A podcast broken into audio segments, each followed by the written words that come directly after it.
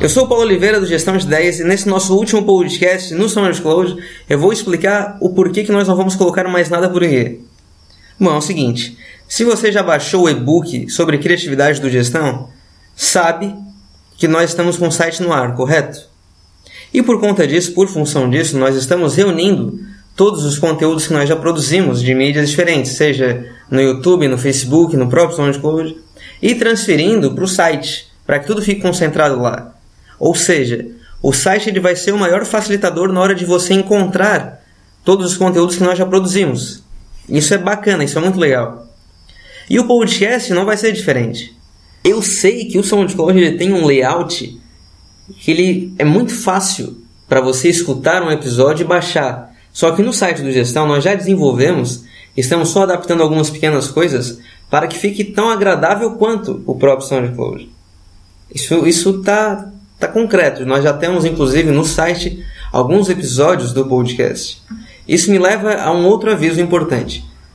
Tem muita coisa que nós fizemos ao, no começo da, do projeto do Gestão de Ideias e as novas pessoas que curtiram, que acompanham a página ali pelo Facebook, não visualizaram. E como nós estamos concentrando tudo no site, algumas coisas que nós vamos compartilhar para quem é mais de longa data vai ser repetida. Eu, inclusive, não gosto muito disso, mas eu acho interessante para que todo mundo conheça geral.